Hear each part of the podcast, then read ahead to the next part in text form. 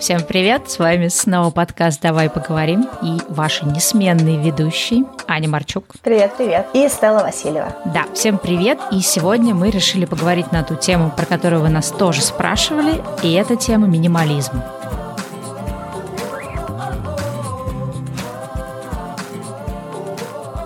И мы, на самом деле, этой темы частично уже касались в каких-то старых выпусках. У нас был целый выпуск про расхламление по Конмари, который так или иначе связан э, с минимализмом. Это был шестой выпуск. И также мы весной делали хороший выпуск про весеннее расхламление, где тоже отчасти касались всех тех вещей, которые про минимализм. Поэтому мы попытаемся сегодня не повторяться, но все равно поговорить на эту тему. Я, на самом деле, себя не считаю минималистом, однако определенные вещи, связанные с минимализмом, я в какой-то момент начала интегрировать в свою жизнь, потому что я поняла, что у меня просто засилие вещей, которые мне уже очень сильно доставляют неудобства. И я помню момент, когда я тогда собирала свое путешествие, когда я две недели не могла запаковать квартиру, потому что у меня было огромное количество вещей. И в путешествиях первые месяц мне тоже было достаточно сложно, потому что у меня было два чемодана с собой, периодически еще какие-то вещи. И каждый раз, когда мне снова нужно было паковаться, я поняла, что у меня это целое событие, да, очень много дискомфорта. И мне кажется, что даже те люди, которые не минималисты не считают себя минималистами, может быть интересен этот выпуск, вообще интересна тема минимализма, потому что в ней много какой-то радости, если интегрировать какие-то части минимализма в свою жизнь.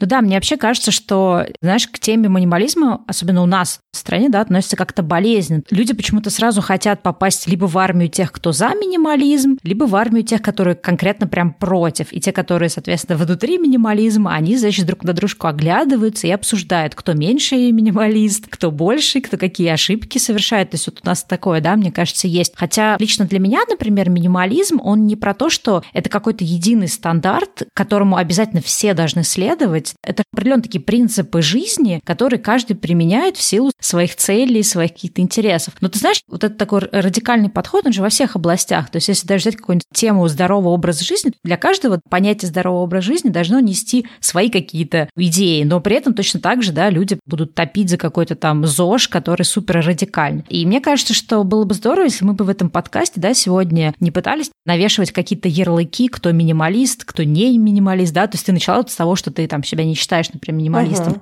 И мне кажется, не обязательно человеку да, там, соответствовать 100 каким-то пунктам минимализма для того, чтобы считать себя минималистом. То есть мне кажется, если даже человек выбрал какое-то количество областей, в которых он хочет вот эти принципы совершать, то это уже ок. И в любом случае любой какой-то путь, да, любая какая-то вещь, это всегда, мне кажется, ну, какая-то такая прогрессия, да, то есть ты можешь начать с одной какой-то области и, например, считать, что другие области – это какая-то дикость, но со временем, там, через 10 лет, оглянувшись назад, понять, что ты сделал гораздо больше шагов. Поэтому, в общем, хочется всех настроить на то, что мы сегодня просто будем делиться каким-то опытом, своими мыслями на этот счет и мы не призываем людей оценивать, хорошо это минимализм или плохо. Здесь скорее про то, чтобы ты смотрел на какие-то принципы, на какие-то идеи, на какие-то, не знаю, лайфхаки и смотрел, как эти конкретные лайфхаки могут улучшить качество твоей жизни. Либо если какие-то не могут, то, в принципе, опять же, не давая им никакой оценки, просто их пропускать, игнорировать и идти дальше. Я хотела сказать, что на самом деле вообще, когда люди слышат слово минимализм, сразу воспринимается какой-то аскет, у которого есть только две майки и одни брюки, которые спит на полу, который пьет из эко-чашки, из нее же ест,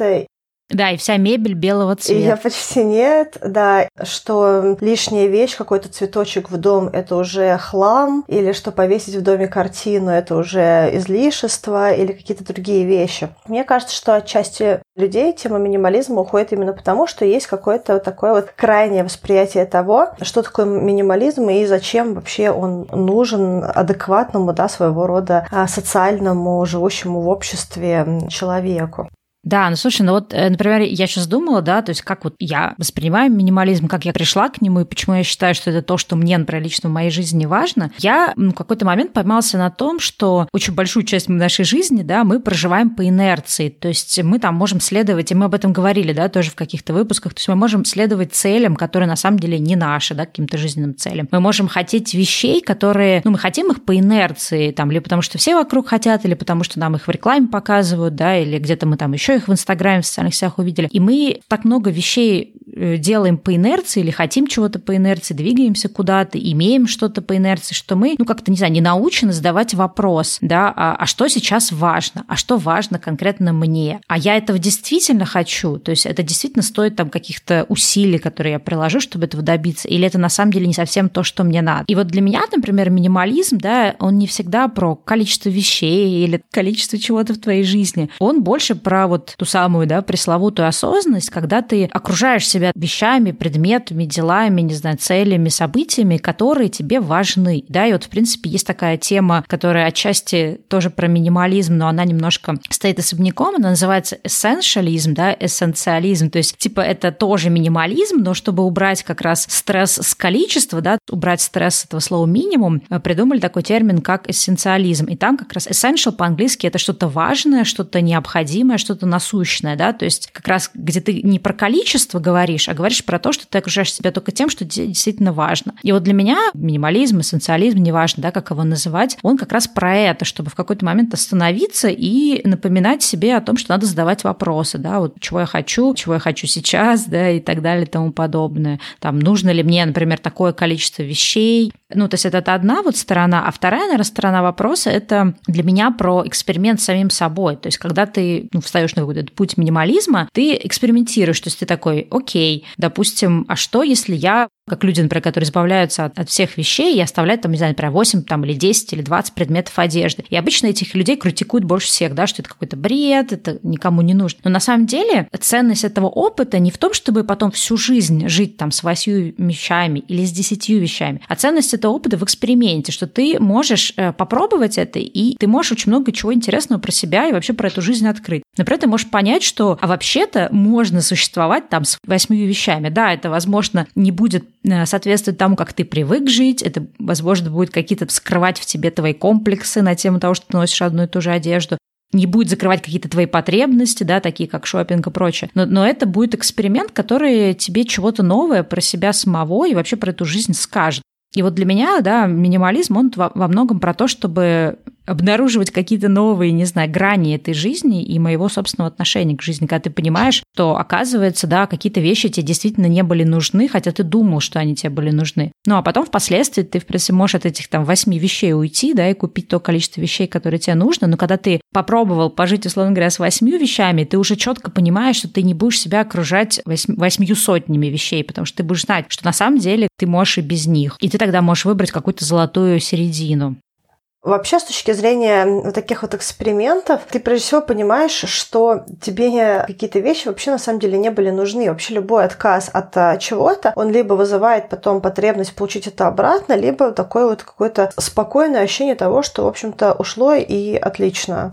Я помню, что когда я перебирала вещи, мне моя подружка тоже рассказала такую штуку, что я оставила коробку своих вещей у мамы. И потом я к ней приезжаю, говорю, мам, где моя коробка? Она говорит, слушай, ну ты что-то давно за ней не приезжала, и я ее выкинула. И она говорит, я начинаю ругаться, кричать, мам, как ты могла, это мои вещи. И я тебе специально доверила их. И она говорит, хорошо, я на самом деле не выкинула эту коробку, и я тебе могу ее отдать, если ты назовешь, что в ней было. И она сидит и говорит, я не могу вспомнить, что было в этой коробке. Я не знаю, что там за вещь. То есть я просто знаю, что это моя коробка. Но вспомнить, что конкретно я оставляла маме, я не в состоянии. У меня, кстати, тоже есть смешная история про коробку. Я, соответственно, когда там в энном году уезжала вначале в Египет, потом на Бали. Когда я уже оказалась на Бали, я не возвращалась в Россию в течение двух лет. И, соответственно, мне не нужны были да, какие-то зимние вещи. Я когда уезжала да, в свой вот этот дауншифтинг, я от, от многих вещей избавилась, но какое-то количество вещей, прям ну никак я от них не могла избавиться. То есть они были настолько дороги моему сердцу, что я э, у своей сестры, которая как раз тоже жила в Москве, тогда э, оставила огромное количество вещей, то есть в коробках. И я помню, я приехала э, в какую-то первую поездку, и сестра моя, так, кстати, там твои вот эти все вещи лежат. И я открываю, и я смотрю на эти вещи, и я понимаю, что я даже не могу представить, что почему почему-то тогда мне было сложно от этих вещей избавиться. То есть сейчас я на них смотрю, и я ничего вот к ним не испытываю, да, вот как история с твоей подругой, ты за какое-то время ты успеваешь забыть. И это вот очень хороший индикатор того, что мы к чему-то привязаны, да, то есть нам кажется, что нет, мы не сможем без этой вещи, или нет, мы не сможем там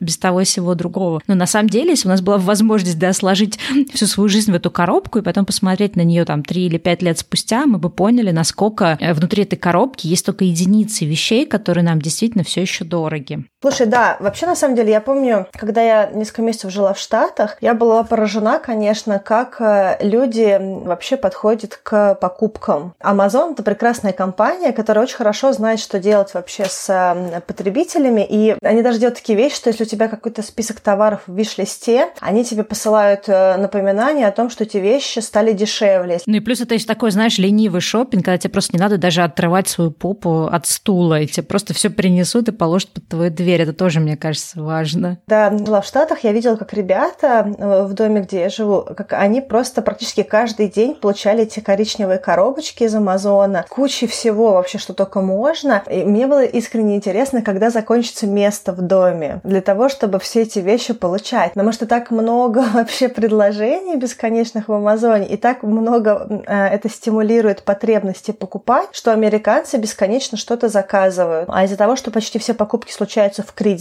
получается, что ты, в общем-то, покупаешь особо даже условно в, моменте, не вытрачивая свои деньги. Да? Слушай, ну видишь, э, тут э, мне кажется, что в каждой культуре свои проблемы. То здесь вот, да, из-за того, что очень легко что-то заказать онлайн, то здесь прям все можно купить онлайн, и ты, получается, даже как бы физически, не то, что живые деньги уже давно никому не отдаешь, да, то есть тебе даже карточку не надо прокатывать, ты просто нажал, знаешь, что это покупка в один клик, и у тебя там все это завтра это будет под твоей дверью. И вот это, конечно, очень сильно расслабляет, потому что ты, ну, перестаешь ощущать вообще то, что ты постоянно что-то покупаешь. То есть если бы ты за этой каждой вещью ездил бы в магазин, то ты как минимум просто из соображений экономии времени перестал это делать. Упрощение онлайн всех этих покупок, это здесь, конечно, это огромная проблема вот этого консюмеризма. Но не надо думать, что где-то в других странах что-то лучше, потому что там, если здесь, например, мне кажется, просто народ какой-то шлак покупает постоянно, да, на Алиэкспрессе там он стоит за полдоллара, здесь там люди за 10 долларов покупают, плюс люди постоянно все там покупают новое, да, то есть вот это вот ощущение, что тебе нужно обновлять гардероб, обновлять все что угодно, потому что все-таки здесь достаточно дешево покупать, например, шмотки, да, относительно, по крайней мере, зарплат большинства людей. Но в России, например, другая проблема, да, у нас зато есть какая-то погоня там тоже за брендами, за статусными вещами, то есть, в принципе, у нас просто консюмеризм немножко в другой. Ну и, мне кажется, вся Россия тоже пасется на том же Алиэкспрессе, покупают китайский этот хлам в огромных количествах, потому что, ну, типа, дешево, да, почему не купить? Причем в Штатах консюмеризм не только онлайн. Я вот помню, что приходишь в магазин, я э, за несколько месяцев жизни в Штатах не видела ни, ни одного периода, когда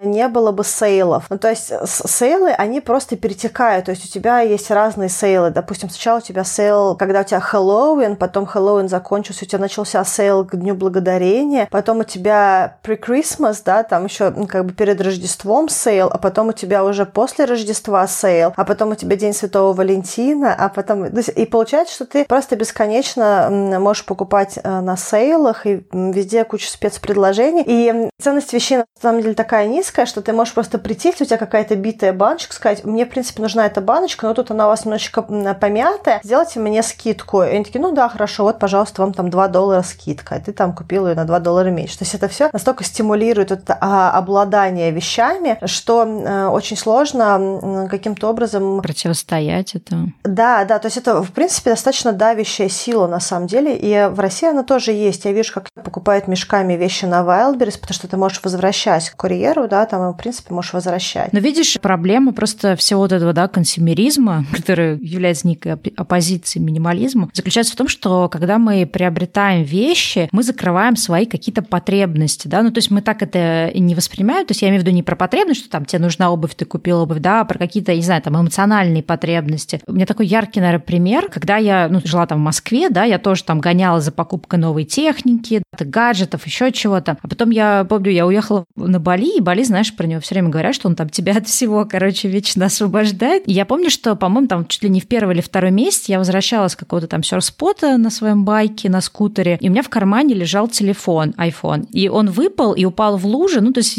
я это заметила только когда выехала из этого места, и, в общем, было бесполезно возвращаться, потому что был дождь, я поняла, что если он лежит в луже, его уже все равно не спасешь. Но я все равно вернулась, проехалась, и я помню, что у меня была просто гигантская истерика, потому что пропал мой iPhone, потому что я понимала, что я новый прям вот так вот резко сейчас не не куплю, да, потому что это немножко выбивается из моего бюджета. И какое-то время я жила без айфона. И ты знаешь, ну, как бы, вот это тоже интересный такой был эксперимент, когда ты уже привык к смартфонам, да, к тому, что вот это вот у тебя есть. И я жила, соответственно, с кнопочным телефоном. И э, когда прошел какой-то период, я поняла, что нет, все-таки как бы жить с кнопочным телефоном я не хочу, да, потому что я лишаю себя возможности там связываться с друзьями по мессенджерам. Я лишаю себя возможности там посмотреть какое-то слово в словаре, да, если у меня что-то на индонезийском или на английском нужно. Ну, я лишаю себя возможности там слушать какие-то музыку, подкасты, что-то еще. Ну, то есть я, я поняла, что да, мне все-таки нужен смартфон. Я, соответственно, ну, как бы его купила, но это прошло через путь того, что я, во-первых, поняла, что он мне нужен, да, а не просто потому, что это какая-то статусная история. И с тех пор, в принципе, я в основном покупаю про подержанные, да, телефоны, потому что я понимаю, что ценность от подержанного телефона и от нового, ну, про это я уже говорила в каких-то выпусках, для меня лично, вот лично для меня, она одинаковая, хотя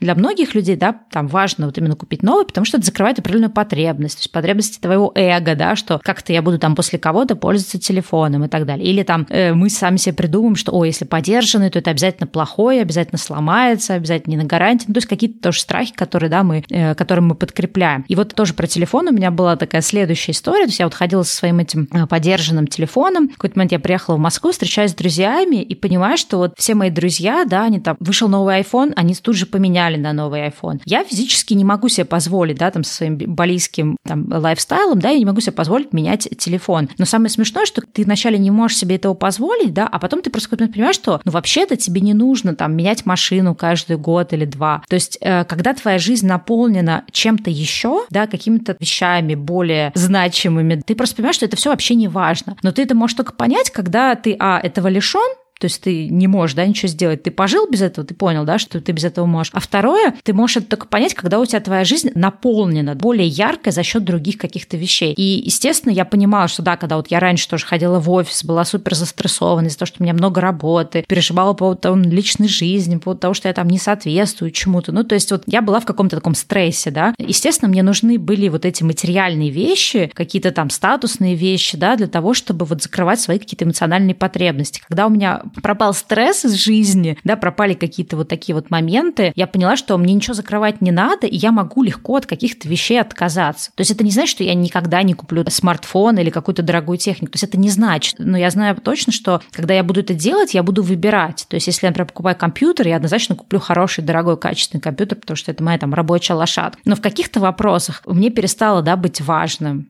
Слушай, это хорошая тема, которую ты подняла. Минимализм, на самом деле, это переоценка своих приоритетов. Когда ты освобождаешь себя от излишних вещей, да, то есть вещей, которые тебе на самом деле не нужны, ты понимаешь, какие вещи действительно ценны для тебя и какие вещи тебе не дают ничего в твоей жизни. И вот это вот избавление от чего-то насущного, да, в а, физической форме, в электронной форме, тоже не стоит забывать, что там тоже много чего, чего нужно было бы разобрать брать в идеале. Ты впускаешь в жизнь то, что тебе действительно важно. Это такое вот облегчение, на самом деле, внутреннее, да, когда ты понял для себя, что для тебя ценность. Слушай, мне нравится, что ты вот сказал это слово переосмысление, потому что вот для меня оно прямо сейчас объясняет мой подход, да, к минимализму. Я как раз не могла найти такое одно слово переосмысление ценности, переосмысление. То есть минимализм не про то, чтобы отказаться вообще от всего, а минимализм про то, чтобы переосмыслить, что важно, что не важно, и выбрать те вещи, которые важны, и на них сфокусироваться фокусироваться. И вот это, да, это очень, кстати, прикольно, что ты про это сказала. Если есть какое-то сопротивление минимализму, а почему, да, нужно задавать себе вопрос, а почему оно есть? То есть почему нас может пугать а, отказаться от вещей? А почему нас может пугать ограничить количество каких-то предметов в своей жизни? То есть вопрос не про то, что просто пойти бездумно это сделать, а это про то, что заглянуть внутрь себя и спросить, почему нас это пугает и чего конкретно мы боимся, когда мы думаем о том, что нам придется там от чего-то отказаться? К нам пришло несколько комментариев в разные источники с просьбой поговорить про минимализм или каким-то образом рассказать, что вообще это такое и зачем минимализм нужен нашим слушателям. И мне кажется, что очень важно для человека самого понять, когда ему приходит в голову мысль о минимализме, какую задачу он хочет минимализмом решить. То есть для чего кому-то вообще нужен минимализм. Если, в принципе, принципе, тебя все устраивает, тебя устраивает, как ты живешь, тебя устраивает, э, как выглядит твой дом, тебя устраивает, как выглядят телефоны, компьютеры, наполненное digital пространство. Может быть, э, ты уже в каком-то смысле живешь свободный от излишеств, как бы свободным от того, что тебе не нужно жизни. И, в общем-то, само по себе понятие минимализм никаким образом не двигает твою жизнь к лучшему. Такое же тоже может быть. Все же по-разному тоже подходят. Ну, просто получается, что минимализм это на самом деле не цель, да, то есть не сама цель. Да. Это скорее инструмент, который помогает тебе решать какие-то твои задачи. То есть вот для себя я понимаю, э, что минимализм, он просто тебе упрощает жизнь. То есть когда у тебя очень много всего и в целях, и в проектах, и в каких-то твоих желаниях, и в твоих вещах, ты становишься очень грустным и неповоротливым. Ну, то есть вплоть до того, что, знаешь, когда вот каждый раз, когда мне нужно переехать там с квартиры на квартиру или уж тем более из страны в страну, я понимаю, насколько это проще сделать, когда у тебя мало вещей. То есть вот даже до таких вот, да, простых вот бытовых каких-то моментов, когда ты можешь просто действительно за какой-то короткий срок э, разложить свои вещи, вот это мне надо, вот это не надо, вот это я продаю, это я отдаю, и все, и ты поехал куда-то. И вот э, ценность минимализма как раз в том, что ты очень сильно облегчаешь, э, как-то упрощаешь, делаешь легче свою жизнь. И это вот во всех областях, условно говоря, если у тебя мало э, мебели, опять же,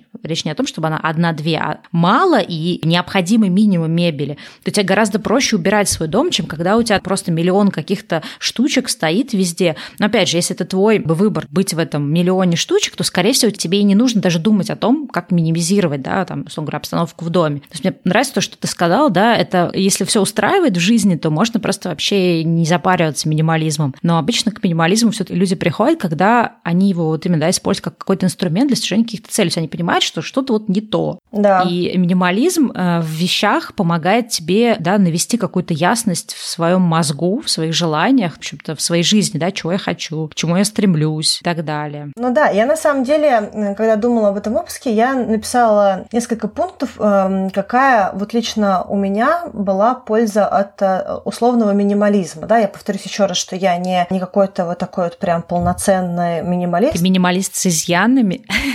Или как-то вы, выборочный минималист? Несовершенный минималист. Да, да, у меня есть э, категории, в которых я хотела бы, конечно, разобраться, но мне тяжело там навести такой вот фокус, да, выбрать. Вот, но э, так или иначе, я поняла, что мне дает минимализм такой, или какая-то интеграция минимализма в мою жизнь. Прежде всего, это меньше работы, в том числе работы по дому. Я помню, что я, когда читала книжку э, Goodbye Things э, японского э, автора Фумио Сасаки, он сказал о том, что когда у него было много вещей дома, он почти не убирал квартиру. То есть каждый раз, когда ему нужно было убрать квартиру, для него это было прям очень сложной задачей. Но когда он переосмыслил то, что ему нужно, и избавился от большого количества вещей в доме, он очень быстро, буквально за 5-10 минут убирал свою квартиру практически каждый второй день, и он говорил о том, что я даже несколько раз в неделю мыл полы. А до этого я вообще практически никогда не мыл полы. Вот это вот очищение, да, там и такая легкость уборки дома для него пришла, когда у него сам дом стал более светлым и менее наполненным э, вещами. Мне кажется, что вообще интеграция минимализма в свою жизнь, она первое, что делает, она избавляет тебя от большого количества ненужных итераций, да, каких-то действий. Второй плюс – это определенное э, высвобождение финансовых средств, потому что когда у тебя вот такой весь фокус на бесконечные покупки, я вот раньше, особенно в поездке в Штатах, каждый раз, когда я приходила в какой-то магазин, я что-то покупала, что-то миленькое, что-то для дома, какие-то супер красивые свечечки, какие-то прекрасные там еще элементы декора, обязательно какие-то аксессуары. На самом деле понятно, что невозможно такое количество украшений выгулить Сейчас я прихожу, и я понимаю, о, мне не надо, я без этого обойдусь, что я не так часто контактирую с этими вещами для того, чтобы их у себя иметь. Еще один блок, который, вот, допустим, для меня важен, это снижение тревожности, да, такая вот эта вот тревога, которая у меня часто включалась, когда мне нужно было что-то делать такое вот связанное с какими-то прям зонами, либо дома, либо вот, как я сказала, да, когда нужно заново паковать чемодан в поездках, да, в принципе, по-хорошему для человека не должно быть никакой сложности запаковать свой чемодан, когда ты уезжаешь из чужого места домой, потому что все твои вещи посчитаны фактически, да, ты просто должен их положить. Но я понимала, что у меня не сходится никогда арифметика, что пространство в чемодане всегда меньше, чем вещи, которые у меня есть. И мне нужно настолько точечно все это разложить и собрать кубик Рубика, чтобы чемодан нормально застегнулся. Это вот тоже было определенным таким вот эмоциональным дискомфортом. Еще мне кажется, что на самом деле, когда ты интегрируешь минимализм в свою жизнь, он влияет также на такое вот понятие, как прокрастинация. Потому что есть внутреннее чувство дискомфорта, когда что-то, что тебя окружает, тебя не радует или каким-то образом задает э, какое-то визуальное или физическое раздражение, когда ты понимаешь, что вот там что-то происходит, тут как-то много вещей, тут много яркости. Знаешь, вот ребит из серии. И когда везде ребит, ты очень много фокусируешься на вот этих всех вот каких-то сторонних объектах, и как будто бы ты уже устал, да, то есть как будто бы уже слишком много всего случилось, и ты вот уже как будто бы себя чувствуешь немножечко таким вот небодрым для того, чтобы делать дела. Так или иначе, мне кажется, что когда ты освобождаешь пространство, пространство. У тебя фокус, он как будто бы все в твоем пространстве направляет тебя в нужную точку вообще, да, что вот тебе сейчас нужно делать. Еще один момент, который мне кажется важным, это вообще принятие решений. Мне кажется, что чем проще то, что происходит в твоей жизни, чем меньше ненужного, да, чем больше каких-то минималистичных, э, условно, принципов э, интегрировано, тем э, меньше решений, которые ты осознанно для себя принимаешь как решение. Да? То есть мы же, в принципе, много чего делаем, и мы не задаем себе какие-то вопросы, как вот решение, которое нужно принять. Оно просто само происходит. Да? В твоей жизни случается, и ты это делаешь, двигаешься, и не тратишь ни сколько энергии. А есть какие-то вещи, которые прям требуют от тебя какого-то мыслительного процесса и какого-то потом результата мыслительного этого процесса. И вот чем меньше, мне кажется, лишнего, тем больше есть вот этого естественного принятия решений, которые не задействуют э, твою энергию, высвобождают ее для каких-то твоих других, более, наверное, ценных для тебя самого задач. Кстати, ты пока говорила, я тут открыла на YouTube, я делала в свое время, когда это было, в общем, два года назад, э, делала даже чуть больше, делала видео про минимализм, и там много достаточно мне разных комментариев оставляли ребята. И мне очень понравился один комментарий, хотела даже его зачитать. Комментарий звучит следующим образом. Мне нравится измерять стоимость вещей временем, которое я потрачу на получение этой суммы. И исходя из этого, думать, готова ли я потратить час, два, неделю, год своей жизни на получение этой вещи. Принесет ли она мне такую же эмоциональную или какую какую-то любую другую отдачу адекватно потраченному времени. Или лучше потратить это время на что-то еще. На эту тему тоже хотела поговорить. Вот э, там наш какой-то безудержный да, консюмеризм, это ощущение, что нам все надо, что нам надо все время покупать новые вещи. То есть вещи не в смысле даже носибельного, а просто вообще предметов. Я, кстати, знаешь, вот э, это прочувствовала только тогда, опять же, когда я оказалась на Бали, потому что когда я получала свою зарплату, я сразу же часть зарплаты несла на погашение каких-то кредитов, а другую часть на покупку каких-то вещей. И, э, да, там еще больше траты и так далее. Ну, про все это вот, про финансовую часть минимализма мы, в принципе, говорили, да, вот всех выпусков, которые мы делали про финансы. Если кому-то интересно, то тоже послушайте их. А что касается вот этого ну, такого осознавания, да, сколько ты сил тратишь, то есть когда вот я уже была на Бали, там делала какие-то фриланс-проекты, свои какие-то проекты делала, у меня, знаешь, в голове сложился прям очень четкая корреляция. То есть я понимала, что да, я могу продолжить покупать безудержно какие-то вещи, но для того, чтобы эти вещи купить, мне нужно приложить определенное количество усилий, поскольку мне не капает зарплата в конце месяца, да, моя, мое количество усилий равно полученным деньгам. И это, знаешь, очень быстро избавило меня от желания захламляться вещами, потому что я понимала, что вместо того, чтобы сидеть и больше писать статьи, э, ну тогда я да, в то время писала статьи за какие-то небольшие деньги, как начинающий копирайтер, я поняла, что, что вместо того, чтобы просидеть очередные там день, два, три в, в написании какого-то бесконечного количества статей и получения за это небольших денег, которые я потом потрачу на шмотки, я поняла, что лучше я буду в этом смысле меньше работать, ну то есть не в смысле, что бездельничать, да, а в том смысле, что лучше я буду покупать меньше вещей, чтобы мне нужно было меньше денег. И, соответственно, те деньги, которые я все-таки зарабатываю, вкладывать их больше не в вещи, а в какие-то, ну знаешь, вот нематериальные радости, да, то есть в какие-то поездки, в путешествия, ну, в какой-то вот опыт, который ты проживаешь, нежели чем покупку там очередного сарафана или чего-то такого, что, да, тебе даст это отдачу в первый день, но явно, что через две недели ты уже не будешь испытывать точно таких же эмоций от покупки этого сарафана. И когда ты вот именно это осознаешь, когда ты это через себя вот эту мысль пропускаешь каждый раз, что вот очередной сарафан, да, или что-то еще, надо просидеть столько-то часов за компьютером, вместо того, чтобы там поехать наслаждаться общением с друзьями, океаном, серфингом и чем-то еще. Вот именно там, на Бали, для меня это стало как-то прям вот остро заметно. Поэтому я вот очень хотела кстати, комментарий зачитать, потому что он как раз об этом. Про то, чтобы, да, вырываться из этой вот инерции, в которой мы живем постоянно.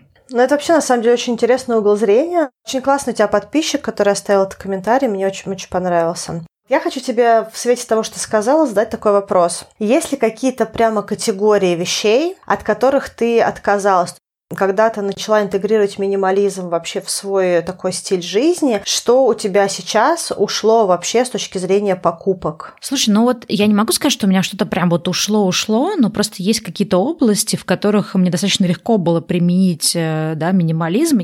Например, условно говоря, если у меня есть тушь для ресниц, то я точно не пойду покупать вторую тушь. Ну, то есть я просто понимаю, что у меня та есть, зачем мне покупать новую? Ну, ты знаешь, вот, скорее всего, например, есть какие-то области, в которых я раньше там могла спонтанно, например, покупать новую вещь, ну, вот просто там ты увидел новую вещь, да, ты ее купил. Сейчас я все-таки исхожу из того, что, и, знаешь, такой тоже принцип есть минимализма, если можно не покупать, то не покупать, и, соответственно, если у тебя уже есть вещь, которая выполняет эту роль, то в чем смысл покупания второй? Ну, как бы, то есть я не могу сказать, что прям вот можно какую-то область взять, и в ней прям ничего не происходит. Скорее просто как-то вот э, произошла из-за какая-то реструктуризация. В вещах тоже, то есть я как-то ну, все равно продолжаю покупать вещи, но, естественно, не так много, как когда-то там давно бы я покупала, просто вот потому что мне нравятся вещи. Или знаешь, вот самое, наверное, важное, наверное, что у меня, например, поправил минимализм, я раньше покупала вещи, вот просто, например, я иду там в какой-то магазин, вижу там футболка дешевая, в целом неплохая. О, надо брать, знаешь, то есть если дешево, то надо брать. Ну, потому что такая идеология, что, ну, поскольку это дешево, ты же ты не сильно много тратишь, значит, не критично, да, то есть про какие-то дорогие вещи вещи надо думать, брать их или не брать, а про дешевые не нужно. Но вот для меня минимализм, например, выражается теперь в том, что про все вещи надо думать, брать их или не брать. А Еще один такой пример, наверное, тоже. Вот мы когда переезжали в свою квартиру, да, здесь вот в Калифорнии, мы, например, э, вначале покупали там буквально вот две миски, два стакана, потом там постепенно добавляли, да. То есть у нас изначально было понимание, что мы не хотим пойти там и купить какой-то, знаешь, там набор на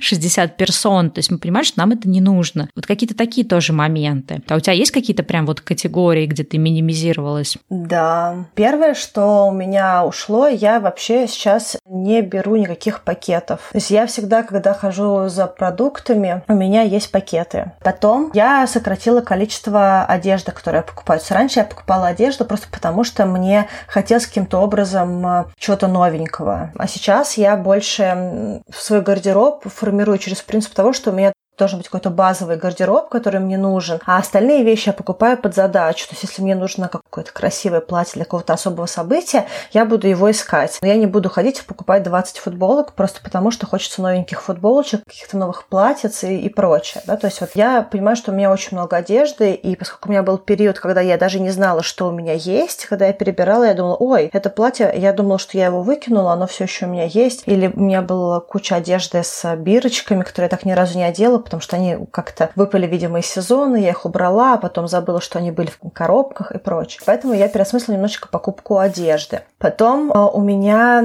изменилась такая поведенческая особенность, как брать всякую бесплатку. То есть раньше я могла в каком-то отеле забрать какую-нибудь ручку или блокнотик. Причем э, сказать, что я прям регулярно все пишу в блокнотиках на ходу, я не могу. А вот эти вот все мелкие блокнотики из отеля, честно говоря, мне особо никогда не нужны. Да, слушай, это очень крутая тема. Это тоже такая вот инерция, что люди, знаешь, вот меня, например, сейчас очень сильно раздражает, когда люди забирают вот эти всякие крема. И я просто говорю, каждый раз, когда я вижу человека, который забирает, я такая каждый раз про себя думаю, ну ты же не будешь это использовать, это просто будет валяться. Ну, то есть нет, есть люди редкие, которые это используют, но этих людей реально мало.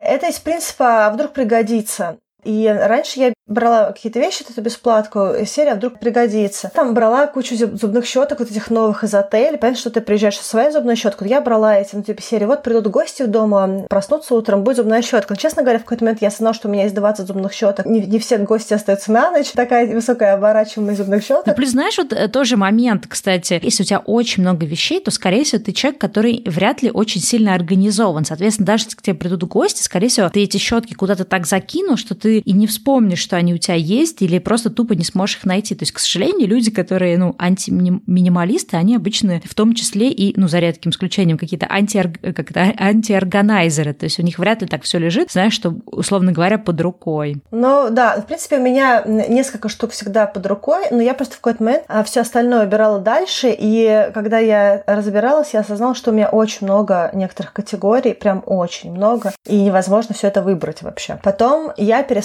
покупать э, что-либо на ярмарках и фестивалях в разделе не еда и не напитки. Поделки, какие-то майки или одежда с забавным принтом, или еще что-то. Раньше я очень любила все эти секции, я сидела, думаю, так, я ж, э, проходила по ярмарке, смотрела э, каждую вообще секцию, думала, так, интересно, а с чем я могла вот это вот одеть, а вот э, насколько мне нравится это колечко и прочее. Сейчас я понимаю, что на самом деле э, ничего из этого я не буду носить и использовать. То есть это просто очень выглядит милым на ярмарке, но потом я просто это куда-то убираю. Сейчас я, если прихожу на какие-то фестивали, я, в общем-то, люблю различного рода фестивали, я покупаю либо качественный кофе, либо какую-то еду необычную. То есть я, я знаю, что вот секция еда, напитки – это моя секция, а секция вещи – не моя секса. Мне там ничего, скорее всего, не нужно будет. Кстати, ты вот сказала про колечко и прочее. Вот да, для меня это тоже, кстати, область, в которых у меня случился огромный минимализм. Я раньше тоже очень любила всякие украшения, бусы какие-то, то есть у меня их прям очень много было. И поскольку у меня была к ним, видимо, большая эмоциональная привязанность, я помню, что я огромную просто гору всех вот этих украшений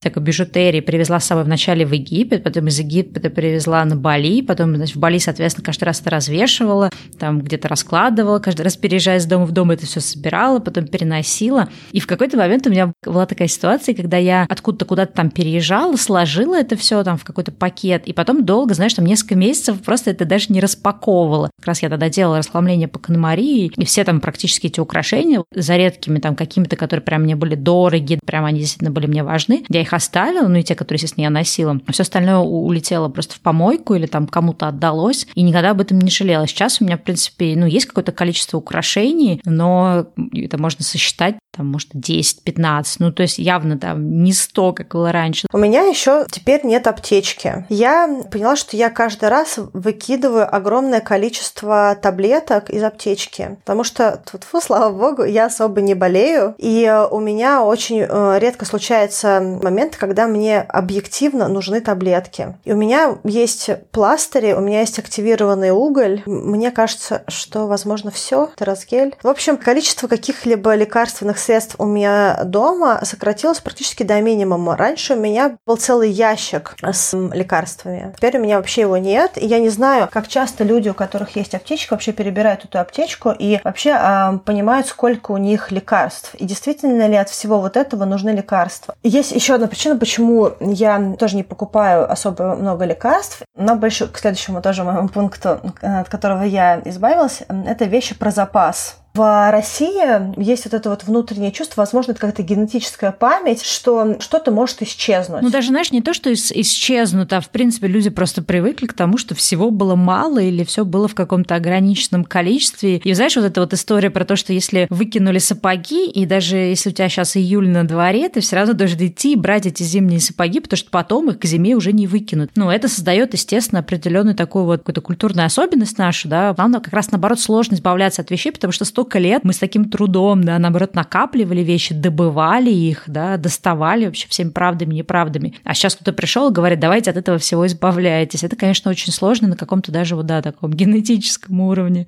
Ну и вообще, я, допустим, помню, что когда я была маленькая, что были пустые прилавки, да, и, и как люди стояли в очередях и прочее. Я была очень маленькая, но мне кажется, на меня это ни, никаким образом не оставило никакого, по крайней мере, осознанного какого-то, не знаю, какой-то травмы не оставило, но так или иначе, вещи про запас каким-то образом в нашей культуре есть. То есть вот если, допустим, у тебя есть э, шампунь, нужно купить еще там три и убрать их в полочку, и в случае, если этот закончится. То есть, какой риск вообще? вот такие хобы и нет шампуня. И вот что? Закончился шампунь, но вот вышел из дома, и вот магазин, и вот купил шампунь. Ну, к примеру, да, то есть мне кажется, что когда люди живут вообще в городах, да, то есть не когда ты живешь в лесу, допустим, нужно выехать из твоего вот этого пространства, да, с какой-то рекреации, для того, чтобы закупиться. А вот если ты живешь в городе, ты можешь дойти до, до магазина, мне кажется, что вещь про запас – это просто лишний шум в доме. И то же самое вот поэтому с лекарствами тоже. Я считаю, что если у тебя что-то заболело, ты можешь дойти до аптечки. В конце концов, сейчас почти все что угодно можно привезти онлайн, и есть куча сервисов там, в больших городах, которые тебе могут в режиме там двух-трех часов все привезти. Поэтому я перестала покупать вещи про запас. Да, слушай, ну это видишь, это мы тоже, мне кажется, говорили в это либо в расхламлении э, весеннем, либо в Канмари, что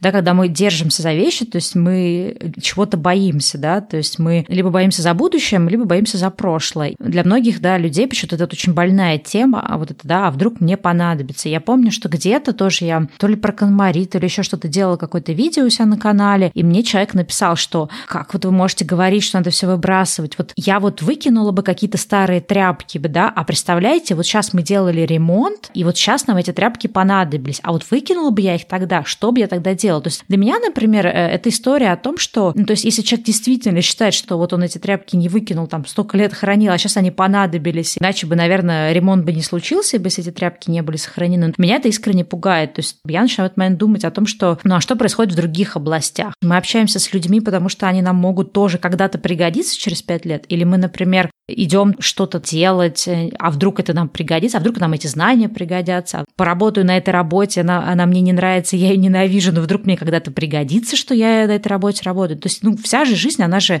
устроена по одинаковым у тебя принципам. Соответственно, если ты в плане тряпок так делаешь, ну, как бы страшно подумать, что про другие вещи. Знаешь, у каждого человека есть какие-то свои значимые для них моменты. У меня тоже есть свои, которые для меня могут быть там особо ценными, да, когда я что-то сохраняю.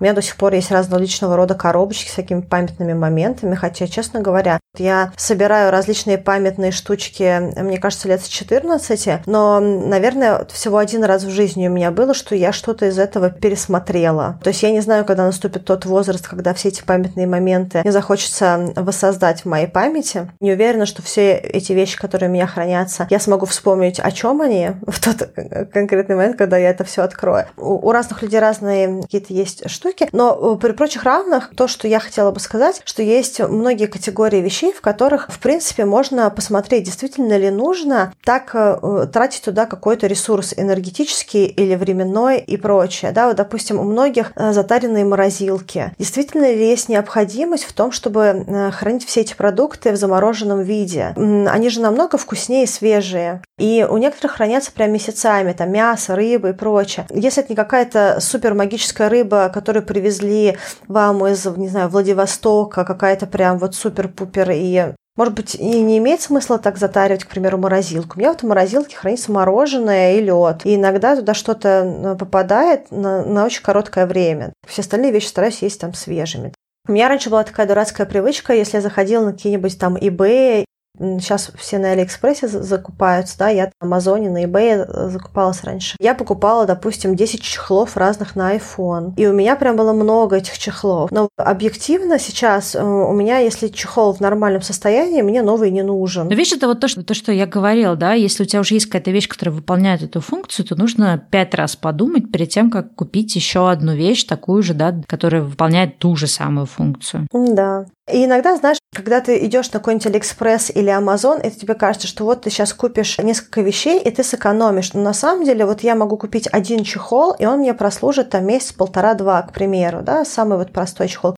Может быть, он будет стоить мне дороже, то есть, может быть, он даже будет мне стоить в три раза дороже, чем я купила бы его на каком-нибудь э, Алиэкспрессе. Но редко же кто покупает один чехол. Да, еще никто не думает о потерянном времени на поиске этого чехла на Амазоне. Можно же, в принципе, на весь вечер залипнуть. И для меня, честно говоря, выгода от того, чтобы купить просто один чехол и даже не думать о нем, и ничего не смотреть, и не принимать этот выбор, когда у тебя 20 э, айтемов, 20 строчек в корзине где-нибудь в каком-нибудь э, Амазоне, и сидишь и думаешь, так, этот или этот, этот или этот, да, и в итоге ты все равно покупаешь 5, а, а потом, возможно, они у тебя вообще не понадобятся, потому что выйдет какой-нибудь новый телефон, и для этого телефона эти чехлы не подойдут, и ты в итоге все выкидываешь. Ну, в общем, мне кажется, что иногда мы, принимая решение о том, что что-то выгодно, на самом деле мы не замечаем, что выгоды тут нет. Ну да, я тоже на самом деле для себя вот выделила этот принцип, что лучше иногда потратить дороже, чем там чаще что-то менять или постоянно там покупать что-то новое. То есть, условно говоря, у меня есть одни кроссовки для спорта, и там, не знаю, одни какие-то ботинки для трекинга, и у меня нет потребности покупать там 10 разных кроссовок или 10 разных ботинок, да, но при этом из-за того, что я не покупаю их много, меняю их только тогда, когда действительно в этом есть необходимость, то у меня есть возможность купить какие-то более качественные, более дорогие, да, за счет того, что эта вещь потом прослужит дольше. Ну, вот то, что я, да, приводил тоже пример, что я больше не покупаю какие-то дешевые футболки там или какие-то дешевые вещи, просто потому что это дешево, надо купить. То есть у меня сейчас тоже это все проходит фильтр того, как это качественно, и, например, там раньше я тоже очень любила активно затоварить всяких eBay или экспрессах, сейчас я очень, ну, как-то стала критичнее все-таки относиться к тому, что я там покупаю. Если я что-то там покупаю, то я делаю очень очень такой, знаешь, дотошный research, что я действительно убеждаю, что эта вещь качественная, я смотрю на фотографии э, людей, которые это купили, да, я смотрю на отзывы, ну, то есть я как бы, да, все вот эти методы использую, и, соответственно, э, я покупаю только в том случае, если я прям уверена, что эта вещь действительно не выглядит как кусок чего-то не очень хорошего, и она действительно как бы соответствует моим каким-то вот потребностям. Да, слушай, у меня есть хорошие друзья в Штатах, которые объездили уже практически все штаты. У них остался один штат. Часто люди им говорят, вот вы там, вы так путешествуете, вообще откуда у вас деньги? И они говорят, ну, на самом деле мы не так э, прям зарабатываем, как вам всем кажется. Мы просто не покупаем кучу ненужных нам вещей, мы не меняем телефоны каждый год, не гонимся ни за какими новыми моделями, что у нас есть своя база вещей, которые для нас ценные, и мы просто ну, не распыляемся, мы не тратим все это лишнее. У нас есть кроссовки, которые вот мы носим, и а, они полностью отвечают всем нашим задачам. У нас есть iPhone, который был куплен 4 года назад, и он отвечает всем нашим задачам. Какие-то другие вещи, они отвечают нашим задачам, но зато мы инвестируем экстра деньги для того, чтобы получать яркие впечатления, которые на, на всю жизнь нам заполнятся, которые сильно меняют для нас определенные вещи в жизни. И мне кажется, что это просто магический подход к жизни и такое вот, знаешь, э, честное к самому себе отношение, когда ты понимаешь, что тебе действительно нужно. То есть ты это делаешь не для того, чтобы кому-то сказать, что у меня теперь тоже есть последняя модель чего-либо, или э, чтобы э, поймать все возможные тренды, которые сейчас есть в одежде, в технике или в чем-то еще. А ты просто живешь жизнью без ненужных каких-то социальных обязательств, но тратишь свою жизнь на то, что вот твое, на то, что тебя отзывается, на то, что приносит тебе радость, и, и то, что долгосрочно ты потом будешь вспоминать. Не можешь же вспоминать, что у тебя есть 20 пар туфель на каблуках, но, но ты будешь вспоминать, что ты проехал там всю страну, к примеру. Ну, видишь, э, да, но это вот то, что я про это говорила, что, ну, к сожалению, когда вот у людей 25 туфель, да, им действительно кажется, что эти 25 туфель делают их счастливыми, что они как-то наполняют, заполняют их жизнь. Но фишка в том, что когда ты вот начинаешь именно тратить деньги не на вещи, а на вот эти, ну, то, что по-английски называется experience, да, на какой-то вот жизненный опыт, на какие-то, не знаю, приключения, не знаю, как это еще перевести правильно на русский язык, ты, ты действительно тогда понимаешь, что действительно есть вещи, которые дают тебе больше радости, чем там 25 э, предметов обуви. Ну вот у меня, в принципе, да, такой же, наверное, подход, как у твоих друзей, я трачу на путешествия, но я не буду тратить, например, на дорогие бренды. Ну, я и раньше как-то не очень это понимала, да, вот эта идея дорогих брендов. Но в какой-то момент, когда, например, моя зарплата росла, да, когда вот я работала в Москве, в офисе, моя зарплата росла, моя там позиция росла, и у меня было какое-то ощущение, что, ну, вот надо как-то взрослеть, да, и уже какие-то вещи подороже покупать. Ну, словно говоря, когда ты, знаешь, там перестаешь покупать вещи в Заре, начинаешь покупать их там в Массимо Дути. И, и уже подумаешь о том, что надо бы уже где-то там еще, да, подороже покупать. Но э, когда ты включаешь режим минимализма, минимализма, ты э, понимаешь, что вопрос не в том, да, э, какая это вещь, там она из Zara, из H&M, из Forever 21, из Second Hand или с Алиэкспресса. Вопрос в том, нужна ли тебе действительно эта вещь, соответствует ли она тому, что тебе надо, да, там, в том числе, там, вызывает ли она в тебе радость и насколько она качественная. И, э, к сожалению, вот очень многих людей есть какая-то такая зашоренность, то есть им кажется, что если дорогой бренд, это обязательно по определению качественно, а в, там, в дешевых да, брендах по определению не может быть некачественно качественных вещей. Но это вопрос конкретной каждой вещи. Если ты понимаешь, как отличить качественную от некачественную, то ты можешь хорошие вещи найти в Forever 21. Да? Понятно, что их там будет меньше, чем в каком-то более дорогом магазине, но ты все равно их можешь найти. И, соответственно, вот у меня, например, мой, как бы, да, если там брать про одежду говорить, там, или какие-то вещи, ну, вообще даже не про одежду, а про все категории, у меня очень странный микс, например, дорогих вещей, да, которые я могу очень задорого купить, и очень недорогих. То есть, если какую-то вещь можно купить недорого, ну, при этом, да, чтобы она соответствовала моим представлением о качестве, то я это сделаю. И там бренды, марки для меня совершенно не имеют никакого значения. Слушай, ну даже мы работали, когда в косметической компании, на самом деле почти все косметические крупные корпорации, они используют одну и ту же формулу в дорогом бренде и в мейнстриме, в дешевом бренде, да, потому что это самый лучший способ максимизировать формулу, которая есть, да, и людям кажется, что вот это вот дешевое и там плохой крем, а вот это вот дорогое там хороший крем, на самом деле прикол в том, что там один и тот же крем, просто разная душка, разная упаковка, ну, фактически при прочих равных это одна и та же формула. Ну да, просто тебе в маркетинге это продали, ты в это искренне веришь. И пока ты во все это сам не погрузился, ты не знаешь да, о том, что это может делаться, там то же самое одежда, да, будет делаться на одной и той же там фабрике или какой-нибудь там гаджет. Но вот еще, знаешь, э, тоже хотела поговорить про такой аспект э, минимализма. Есть такой, да, подход, э, я лично его не практикую, но он достаточно интересный. То есть, когда ты принимаешь решение о покупке какой-то вещи, да, у тебя работает принцип one in, one out. То есть, если ты одну вещь купил, ты должен от одной вещи избавиться. Это достаточно, на самом деле, интересная практика. Я вот прям так вот строго этого не придерживаюсь, но мне кажется, это хорошая практика для тех, кто, например, только начинает себя, да, как-то пробовать в минимализме. То есть это как раз учит тебя определенному, ну вот опять же, осознанному выбору, потому что, например, если ты понимаешь, что вот я хочу купить еще одни ботинки, и у тебя вот это жесткое такое, да, условие, что нужно от одних избавиться. Идея не в том, чтобы просто все бездумно выбрасывать. Идея в том, что в этот момент ты стоишь на таком, знаешь, на краешке, балансируешь, ты понимаешь, насколько сильно мне нужна та вот новая вещь, чтобы мне пришлось отказаться от того, что у меня уже есть. Соответственно, если ты понимаешь, что тебе прям действительно очень сильно нужны там эти новые ботинки или новый гаджет или что-то, что-то новое, то ты легко откажешься от какой-то вещи, которую ты уже имеешь. Но если у тебя нет каких-то эмоциональных, да, каких-то проблем и комплексов, которыми ты закрываешь хранение огромного количества вещей. Но если, например, ты понимаешь, что ты как-то не готов ни от чего избавиться, то в этот момент ты можешь за собой понаблюдать и понять, что, а может быть, мне не так сильно эту вещь хотелось. И мне кажется, этот принцип очень классный. Слушай, а я хотела тут еще одну такую маленькую тему затронуть наверное, перед тем, как мы будем завершать, о том, что есть реальные исследования, проводимые крупными тоже институтами исследовательскими, о том, что стресс, который вызван беспорядком, он на самом деле приводит к тому, что люди едят больше,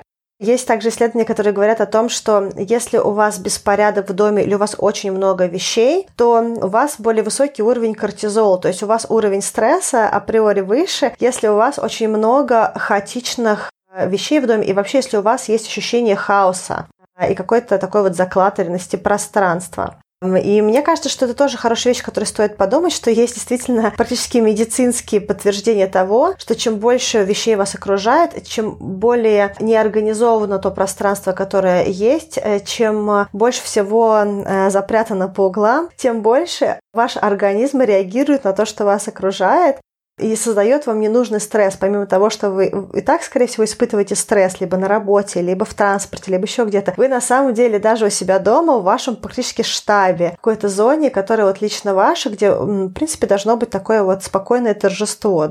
Вы пришли, и вам вот классно. Даже в нем у вас есть вот такой вот условный стресс, на который реагирует ваш организм, даже если вы об этом не думаете и не знаете, да, но все равно ваш организм на это среагировал, и все равно ему тревожно и некомфортно. Поэтому, возможно, если вы на данный момент еще не нашли в себе каких-то причин для того, чтобы узнать побольше про минимализм, то, может быть, сейчас хороший момент начать. Есть э, целый ряд видео, которые, мне кажется, классно было бы посмотреть, они на английском. Но мы э, оставим их в описании, чтобы не тратить время на то, чтобы просто их проговаривать. И, возможно, для вас это будет э, ценный материал, который поможет что-то изменить в вашей жизни. Да, ты на самом деле это здорово сказала. И знаешь, ну, то есть это во всем, даже вот когда мы думаем о том, почему там мы ленимся, почему мы прокрастинируем, почему мы не там каких-то, не знаю, привычки не внедряем, не знаю, цели не достигаем, то на самом деле тоже вот это внешнее пространство, оно либо нас стимулирует к чему-то, либо нет. И я помню, вот тоже мы, наверное, это говорили, да, в выпуске про конбари, что очень многие люди, которые, ну, расхламлялись, да, расхламление, он, конечно, не тождественно минимализм, оно скорее как первый шаг, да, для того, чтобы какой-то базу, фундамент для своего будущего минимализма положить. То есть, может, в принципе, разными путями к минимализму приходить. Но мне тогда очень понравилось, что вот у Комнари была эта идея, что когда люди вот делают это расхламление, они очень много чего про свою жизнь э, нового замечают, да, что у них как-то появилось больше энергии, или то, что у них там появилось больше желания что-то новое пробовать, куда-то там двигаться, да, чего-то достигать. То есть минимализм, он на самом деле вот как инструмент для какого-то, не знаю, саморазвития, мне кажется, он очень, очень мощная штука.